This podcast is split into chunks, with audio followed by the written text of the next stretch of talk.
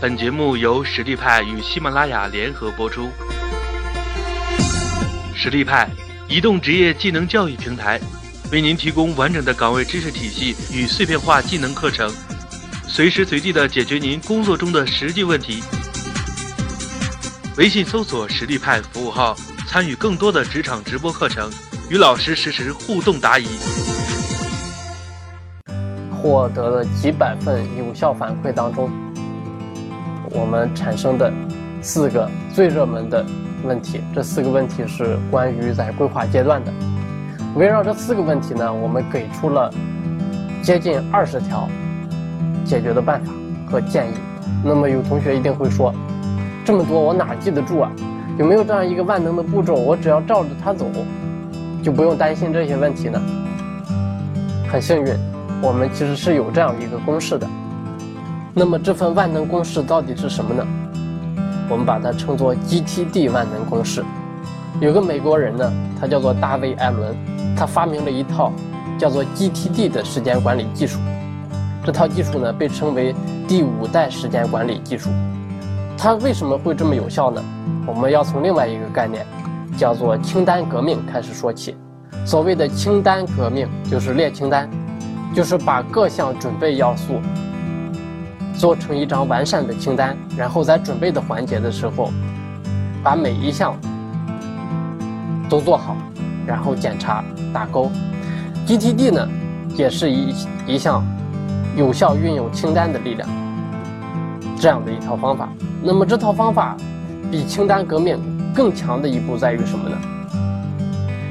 在于它不是一张清单，而是一组清单。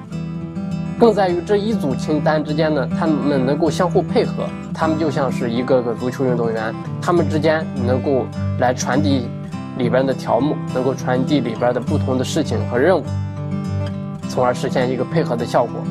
所以，GTD 是一套有机的、有效的、非常有用的一个办法。那有人会说，太好了，有这么有效的办法。那既然它这么有效，为什么我之前没听说过呢？为什么它没有普遍流行起来，成为每个人都在用的一套办法呢？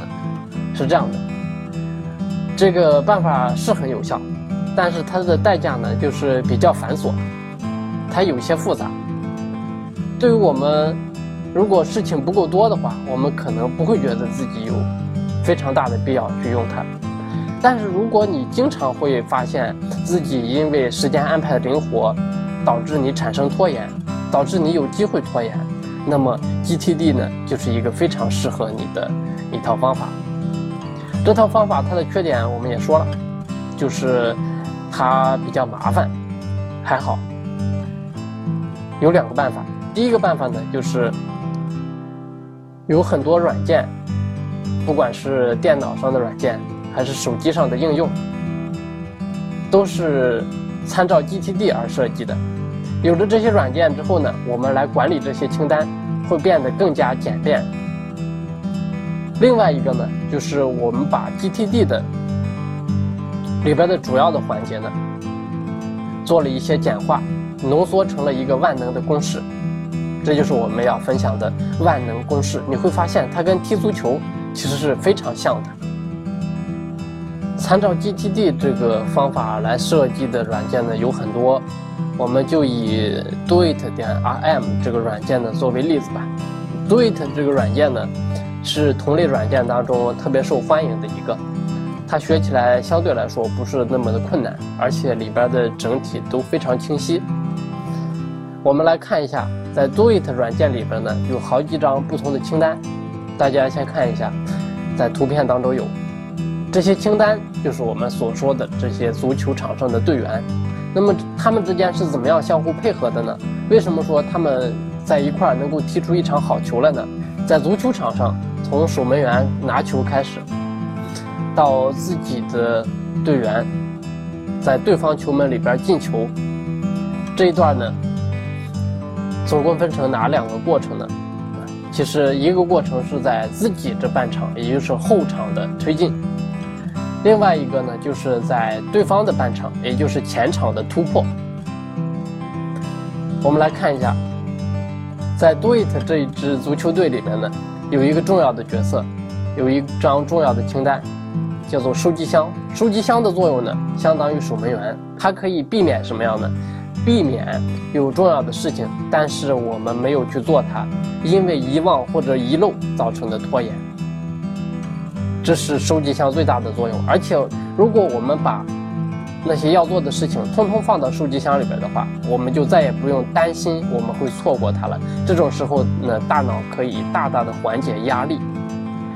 如果你平时随时随地把那些你要做的事情呢都加到收集箱里之后呢，那么早晨的时候你要做什么呢？按照下面这个顺序来做。第一步，哪些事情是你两个星期之内没有条件做或者是不需要做的事情呢？把它放到将来也许里。这就是我们前面所说的打入冷宫，还记得吗？第二步，有哪些任务呢？是适合别人做的，适合别人做的都放到等待清单里面。你只需要分配给别人来做就可以了。这就是我们前边所说的授权，还记得吗？第三步，那些一步做不完的事情呢？怎么办？一步做不完的事情呢？是最常见的问题，很多很多人都是在时间管理方面呢，问题都出现在这一步，就是一步做不完，所以就拖着不做。一步要做不完的话，一定要把它们转化成项目，在 Do It 里边呢有转化成项目这样一个选项。转化成项目之后呢，你就去可以分解它，把它分解成不同的行动。那些一步能做完的事情呢，相当于行动；一步做不完的呢，叫做项目。如果你把它进行了拆分，也就更容易做了。把大事拆成小事，拖延就会大大的减少。就是这样一个思想。第四步呢，是看看有没有在所有的这些行动里面呢，看看有没有两分钟之内能做完的。两分钟之内能做完的呢，立刻把它做完。这个叫做什么呢？这个叫做秒杀。第五步呢，就是看看剩下那些任务，如果是有固定的开始时间的话，这种呢，我们把它叫做死任务。什么是死任务呢？比如说开会，比如说上课，比如考试，这样的任务呢，我们把它叫做死任务。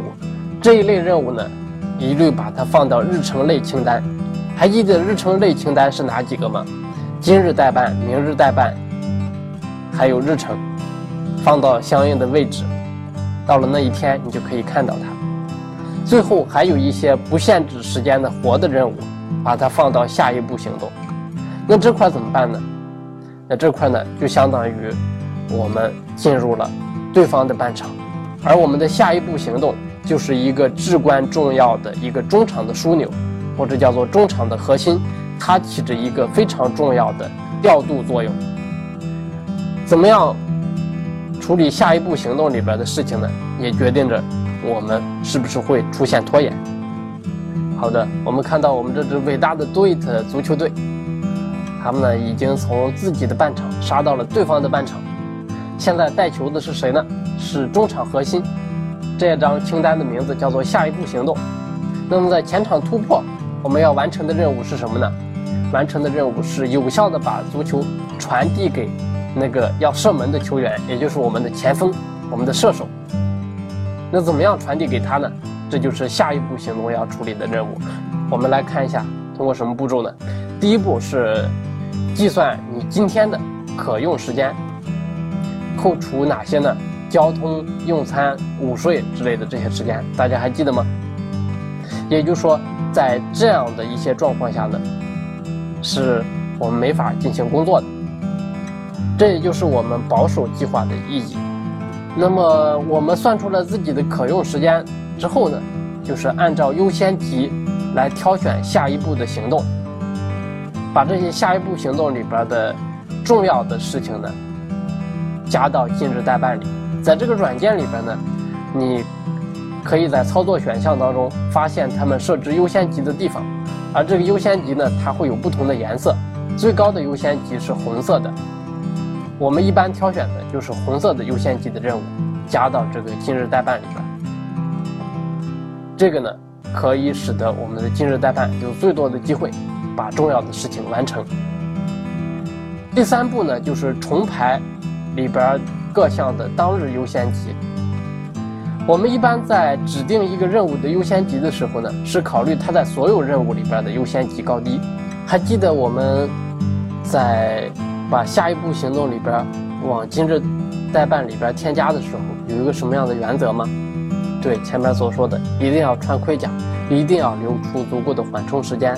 所以，当你往今日待办里边添加任务的时候，一定要估算一下时间。不要让它超过三分之二。如果你今天要做的事情里边呢，这些任务有那些比较困难的，或者说你不熟悉、不擅长的任务的话，甚至不能超过二分之一。通过这样的一个原则呢，我们可以给自己留足缓冲，避免出现到时间了事情做不完的一个状况。这就是我们的三分之二的法则。那么为什么最后还要重排一个当日的优先级呢？是因为在这个软件里边的那一些优先级呢，我们前面所说的那些红色的、蓝色的之类的，它们相互之间是有一个重要程度的差别的，但是我们挑的全都是。比较重要的任务还记得吗？所以很有可能在今日代办里边，在这个软件界面里边显示它们全都是红色的，所以我们在今天里边也要对它们进行一个优先级别的区分。因为如果这些事情全都是重要的，那你就说不清楚哪一个是更重要的了。所以我们要对它们进行一个重排。有了这样一个重排之后呢，你就可以按照一个更有效的一个优先顺序来做事。这就是重排今日代办里边各项的当日优先级。如果你使用这个软件的时候，一定要留心看一下这一项，会非常有用的。好的，现在呢，我们的 Do It 足球队完成了后场的推进，也完成了前场的一个突破。那么现在是由前锋拿球，准备进球了。在这样一个状态呢，我们的四个字来描述就是志在必得。现在要做的事情呢？就是拿到这项任务清单之后，白天开始执行它，晚上再去做回顾。再次来回顾一下这个问题清单，这些问题你有没有呢？任务膨胀，时间蓬松，中午不睡，下午崩溃，环境喧闹，无法工作，还有根本停不下来。这几个问题呢，是我们在执行阶段碰到的一些典型的问题，我们分别来寻求解决方案。我们的一个典型问题就是任务膨胀，时间蓬松，什么意思呢？没听过前边解释的同学可能不太明白。所谓膨胀型的任务，指的就是那种你看起来花时间很短，但实际上花时间很长的任务。有哪些任务是典型的膨胀型任务呢？想想你有没有在家里边收拾杂志的这种经历？想想你有没有在工作场所收拾一些文字报告这种经历？你在收拾的过程当中，可能要参照一下他们的内容，但是参照这些内容，如果这个内容比较有趣、比较有意思，而收拾这项你想起来收拾这份工作，就担心他做不完，觉得有压力的话，你很容易就出于一种逃避心理，陷入到收拾的这些材料当中，很很有可能就会陷进去。那么，怎么样来解决这个任务膨胀、时间蓬松的问题呢？首先呢，我们需要意识到是什么样的任务使得我们容易陷入细节，是什么样的任务使我们容易出现时间蓬松的这个状况呢？如果出现这样的状况的时候呢，我们可以把它来记录下来。这样有几次这样的记录之后，我们就可以意识到这类任务都有什么样的特点。之后碰到这样的任务的时候。我们心里边会有一个预防针，以及更重要的是，我们可以采取一种办法，叫做炸弹工作法。这个炸弹工作法呢，就可以解决这个问题。炸弹工作法呢，是我发明的一个方法。这个方法呢，它充分利用了截止日期的力量。这个工作方法是什么呢？就是你在心里估算一下做这件事情大概要花多长时间，然后找定时器把它旋转一下。旋到一个，比如说是二十分钟，或者是呃五分钟，这种炸弹工作法比较适合的都是短期的任务，可以充分的来避免它时间蓬松。你一旦定了这样一个截止日期的时候，就来跟自己来定一个赌约。如果假设你在这个时间里边呢没有做完，那么就有一颗定时炸弹会过来把你炸死。截止期限的存在呢，迫使我们来提高了效率。那么只有了这样一个炸弹工作法，是不是我们就能够进入这样一种状态呢？有人会进入，有的人可能还是有些困难。他说：“我只是自己跟自己有这样一个约定，但是心里不太信，怎么办？”这时候呢，我们还可以配合使用一个背景音乐。这个背景音乐呢，就是电影《盗梦空间》里边的那种慷慨激昂的原声音乐。这个音乐呢，对于我们的情绪有非常强烈的渲染作用，它可以使得我们迅速的进入这样一种做事的状态。所以，我们可以一边钉上这样一颗所谓的定时炸弹，一边再配上这个《盗梦空间》的原声音乐，然后就去慷慨激昂的做这件事情。下面一个问题呢，叫做中午不睡，下午崩溃。这个问题呢，大家可能都不陌生，很多人。对这一点呢，都非常非常有体会，但是他们仍然没有形成一个午睡的习惯，为什么呢？呃，根据我这边收集的大量的案例呢，我发现很多人其实在这块是有一个认知上的一个障碍，也就是说他没有意识到，其实午睡是我们每一个人的天然的需要，它和人的温度上升下降是有一个关系的。有人会说，人不是恒温动物吗？为什么温度也有上升下降呢？人的恒温其实是相对的，人一天在二十四小时里边呢，体温其实是有波动的。那么人体温最高的是晚上十点左右，那时候开始体温下降。人体温下降的时候，更容易产生困倦的感觉，入睡。